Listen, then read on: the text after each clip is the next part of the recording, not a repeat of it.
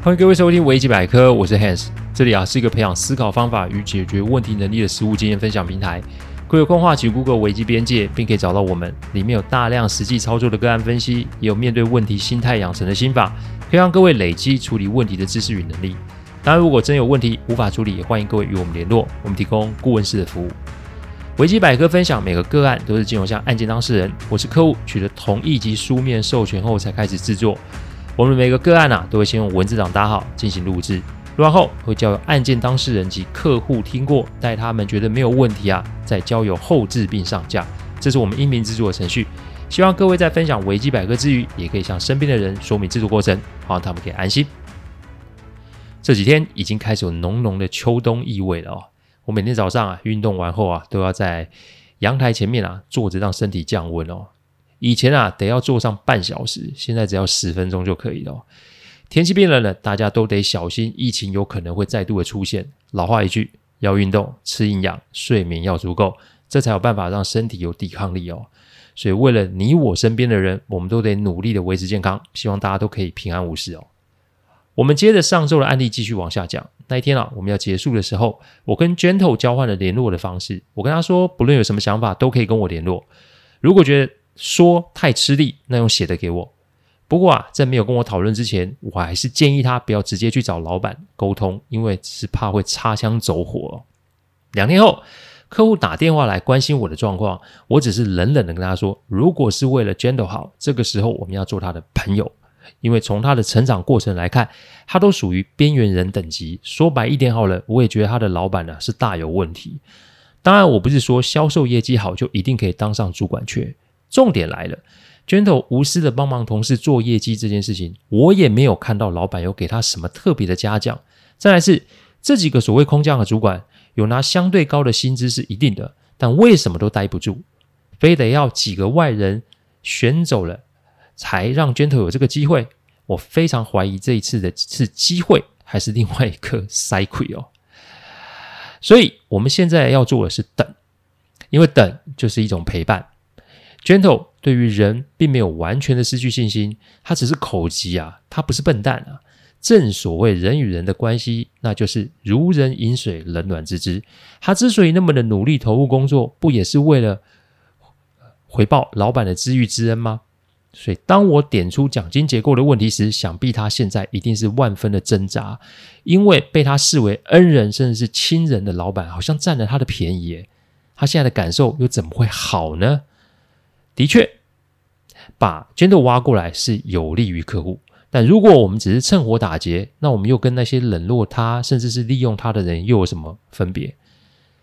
客户听了我的话之后，有些傻住了，他没有想到这个后果这么严重啊！我接着说：“你想要挖他，其实我也清楚，你想照顾他，但 Gentle 不是我们，他好不容易在那个柜位取得了一定的信心，除非他愿意，否则我们是不可以有动作的。”不然，他往回说，以后不要说挖角，搞不好，我们连找都找不到他。你懂这个后果有多严重吗？客户说啊，他理解，那他全权授权给我处理，优先顺序以照顾 Gentle 为目标，总算是让客户懂了我的心思。但隔天我就收到了 Gentle 的 email，email 是写啊，他说啊，他想了很久，他还是想要问老板奖金的制度。是什么？因为从上次传讯息给老板之后啊，老板就没有再跟他联络了。他回想自己在这里的这些年，他真的没有摸鱼或是懈怠。他之所以想要弄清楚这个制度，原因不在于钱，他最大的原因还是他想要知道他的努力与付出有没有被看见。我可以理解他的想法，因为这个地方可以说是他人生第一次可以证明自己的地方。不论他是想要留下接主管缺，还是他想要离开另谋他路。甚至是不接主管缺，留下来继续工作，他都得先弄清楚这个才可以，否则这个疑虑将会直接影响他往后的人生。因为在我看来，他根本没有从以前那个被亲人忽视，甚至是被亲人抛弃中的阴影走出来。我说过，被骨肉至亲背离，那是一个极大的伤痛。认识我的人啊，或是老一点的听众就知道我是怎么走出来的。所以那个痛啊，可以说是刻到骨子里了。说真的，在这个个案里面，我是有私心的，因为帮 Gentle 走出来，远比帮客户挖到他来的重要。这是我人生第一次啊，呃，用信件的方式给对方啊行动步骤的建议。到现在我都还留着那封 email，提醒自己，我的工作其实是很特殊的，也因为特殊，所以切不可忘了初衷啊。我们这个行业其实诱因很多，你要在短时间获取极大的利益，不是一件难事。我不是没有私心，只不过我看着客户对我们的信任，这个感觉比钱来的重要。我不是说我们是什么正人君子或是什么清流，我们只是一个每天在做人性选择的顾问工作罢了。所以以后啊，会在更多的案子里面分享这种概念哦。以下是我给 Gentle 的行动步骤：第一个步骤，你总共得了多少奖金？先算出来作为基础嘛。因为如果我对上集有印象的话，应该还记得 Gentle 在第一次跟我开会的时候，他所准备的资料吧？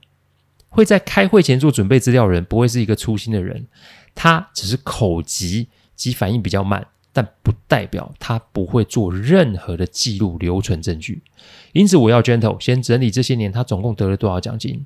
我当然不知道他有没有做账的习惯，但至少公司的户头是固定的，公司汇奖金的日期也是固定的，所以去查账我们就可以知道奖金的金额有多少。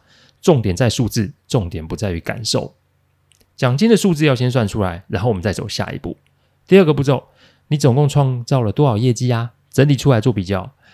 Gentle 上在上次会议的时候有提到，他有记账的习惯，因为每一个人在外生活啊，这可是要开销的。再加上他有养宠物，所以更要知道每个月的花费是什么。因此，他对数字有一种近乎应该是病态的要求。他对于自己的业绩其实非常的在意，重点不是奖金，重点是那是他人生成就的开始。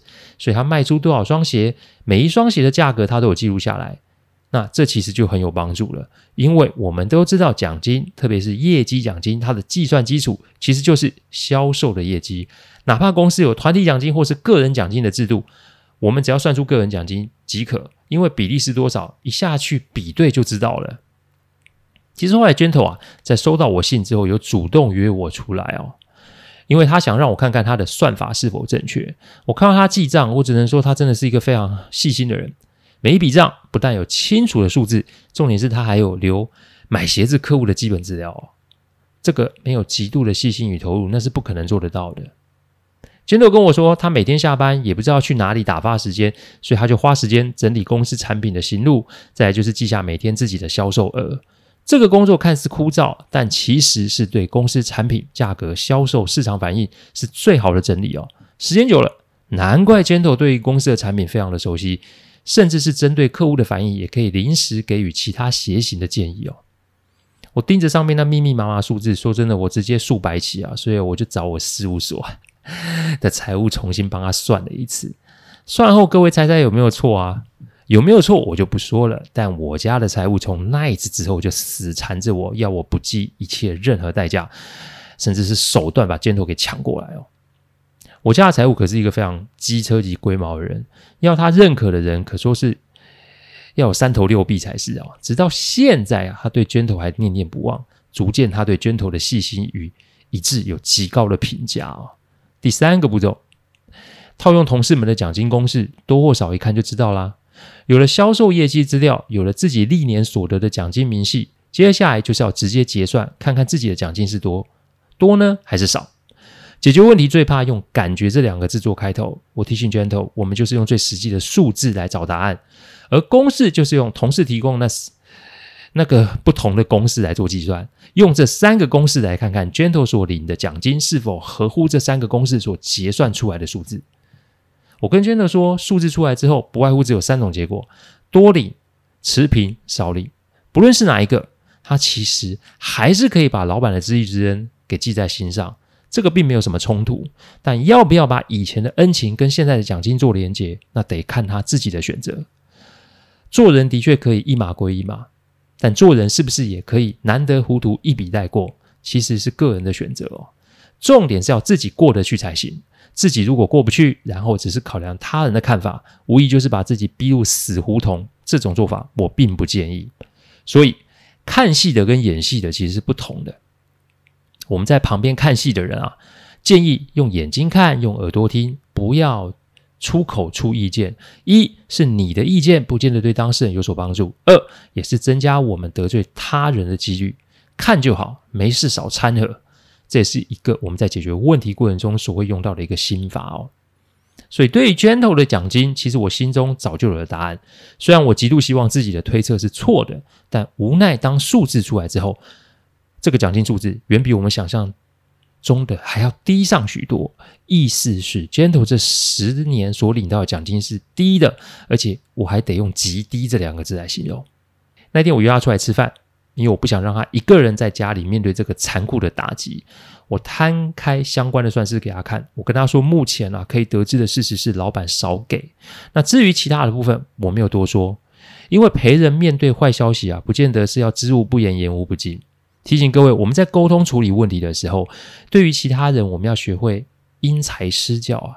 意思是你要看这个人可以接受的方式来给予他提示及讨论，你不要一股脑就把它全部倒出来啊。找到问题在我们这个行业只是基本条件，但你要如何让对方可以理解并且决定要用哪一个执行的方案，那才是真正的功夫哦。General 沉默我大概十五分钟，他问我说：“Hans，你怎么看呢？”我说：“奖金是少给的，但少给的原因其实我们还不清楚。至于要不要弄清楚，看你的决定。你不要把现在的感受去跟过去做完全的连接，该是时候啊，学会要呃。”提出合理的价格，还有与前进的。Gentle 看着我，好奇问：“啊，什么是提出合理的价格？什么又是前进呢？”第四个步骤，为自己提出合理的价格，走出人生的第一步哦。我说：“如果你今天要去质问老板为什么这么对你，那其实就是一个无言的结局啊，因为老板要立马跟你认错，并且要补偿你这个差价，这个可能性是极低的。但如果你今天，是把这个算式的缺额拿给老板看，并且对于新职务的薪资及福利做出要求，那这就是某个程度的为自己出征。质问老板会让你良心不安，所以我们就不要用这个方式，我们用提醒的即可，拿出数据看老板要如何的因应。再就是你觉得自己在新的职务上可以发挥些什么，你想要做到什么？再来是你设定的业绩目标又是什么？最后就是你想要拿到多少的薪资及奖金，这个就叫做合理的价格。简言之，这就叫要求。再，老板一定会有回应嘛？如果他的回应不符合你的期待，你要怎么因应呢？是要继续往下谈，还是不接这个主管职？还是说你要有新的职涯规划？这些其实在行动前你就得要有明确的想法才可以。Gentle 看着我，有一些说不出话来。我说，在职场上要进步，其实就是解决自身的问题哦。因为这是你的问题，这也完全切中了你的利害关系。在你开始找我客户讨论之前，你就是不想接受老板的这种要求，所以在那个时候，其实你就已经做了决定，不是吗？但做决定只是一个开始，接下来的沙推、拟定步骤、执行，你都得要去设想，而且想尽办法让它落地，这才是真正一个完整的行动方案。这对你的职涯才是有真的帮助。这也才有办法让你从过去那种不受重视，甚至是被人遗弃的阴影走出来，因为这是你人生第一次真正的为自己奋斗来获取某些东西。我跟杰诺说，这需要花上一些时间。我建议他休个几天假，构思一下，有任何的问题都可以来找我讨论。等到准备好再去找老板也不迟哦。五天后，他拿着所有的东西跟我约见面。我看完后，只跟他比了一个大拇指，跟他说：“加油，为自己而战吧。”他跟老板谈的怎么样？我不说了，因为老板的回应果然跟我的预期还蛮雷同的。Gentle 没有选择接下那个职务，Gentle 也没有向老板追回那些奖金，但 Gentle 选择了去找别的工作，为自己的人生谋求另一个发展。他用我之前的建议啊，把自己的目标、薪资、福利做成一份报告，交给了我的客户。在经过三次的交涉后，这个我就没介入了，因为交涉过程是让客户跟 Gentle 自己去谈的。Gentle 就去客户的公司任职哦。现在在公司啊，已经是个中高阶的主管了。现在的 Gentle 啊，人瘦了，口条还是会有些卡卡的，但是最重要的是，他身上多了股自信与重生的感觉哦。我跟各位分享这个案例啊，是要告诉大家，我们人生都会有某些缺陷，我们都会有被人诟病的地方，但因为有缺陷，所以就人生得任人摆布吗？人生随时随地都可以重新开始。只是想用这个案例与各位分享，因为 Gentle 可以，各位也一定可以。感谢各位聆听，听完后如果有任何意见及问题，请上网站维基边界留言。我们每周一中午都会有新的主题分享，各位有任何想听的主题，也都可以让我们知道。再次感谢大家，我们下周再见，拜拜。